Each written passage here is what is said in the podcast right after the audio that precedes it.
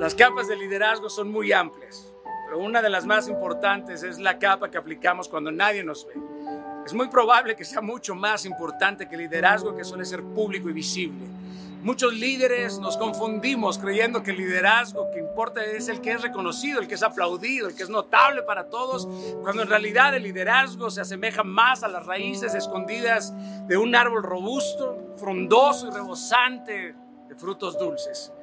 El líder que se autogestiona tras las puertas de la generosidad, de la gratitud, de la bondad, de la firmeza y sobre todo de la soledad es el líder que entiende que sus herramientas más poderosas no son las que provee una compañía o las que provee el mundo, sino las que ya están integradas en ti. Son las que no forman parte de un mundo visible y natural. Por ello, un líder que ama a su equipo como ama a su familia, revela compromiso, fidelidad, comisión, esa es la energía que está en ti y termina por fluir a toda la estructura de tu equipo, a tu compañía. Esta energía te ayuda a moldear, a modelar a los tuyos. Los líderes respaldan sus decisiones con hechos. Por ello la credibilidad se sustenta en actos y resultados y no solamente en retórica.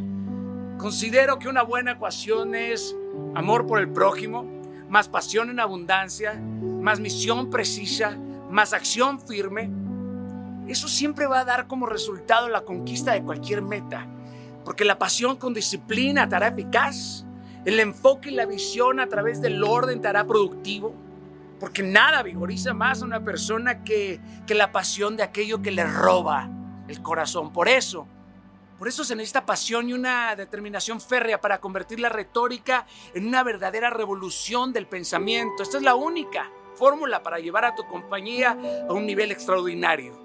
Cuando des el paso hacia la creatividad, hacia la innovación, querido, vas a recibir un chingo de críticas y luchas y eso está muy bien.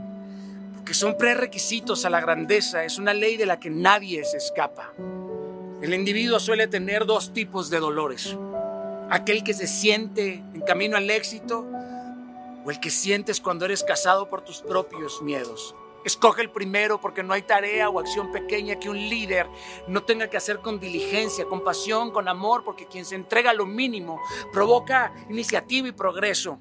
Es más, tú y yo vamos a ir por los pequeños triunfos y así nos vamos a encaminar a lo magnífico. Verás que el crecimiento va a ser natural y cuando te enfoques en este compromiso, en la obediencia, en la pasión, en el amor por el prójimo, la generosidad y la gratitud, el orden y la disciplina, van a ser señales de un liderazgo saludable.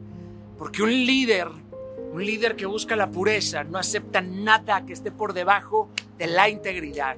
Por eso jamás, jamás, querido, restes importancia a aquellas personas a las que has sido llamado a servir. Porque si solo señalas sus debilidades y adoptas una actitud de superioridad frente a ellos, estarás demostrando que simplemente no sabes nada del liderazgo y mucho menos del amor de Dios.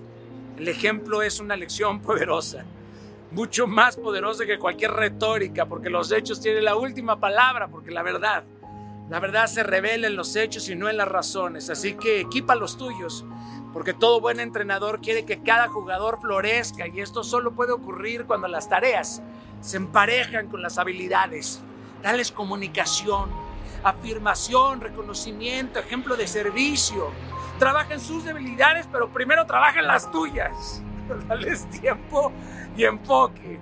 Consolida la atmósfera correcta para el entrenamiento.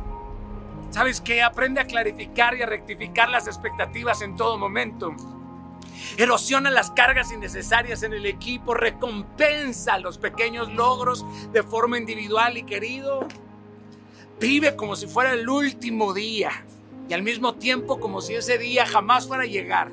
Porque de esta forma vas a, equilibrar el frenesí. Necesitas el balance entre estas dos actitudes. Equipar a otros para que usen sus dones y sus talentos. Esa es la labor del liderazgo, porque el líder no solamente enseña a imitar, enseña la autogestión de las virtudes de forma individual y personal a quien solamente se da por vencido sin que nadie se lo haya pedido, pero tú no eres de esos.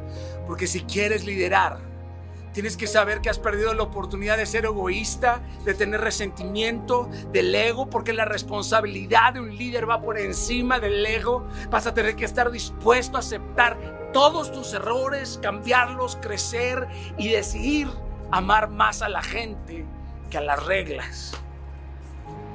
Mierda, qué difícil es ser líder, cabrón.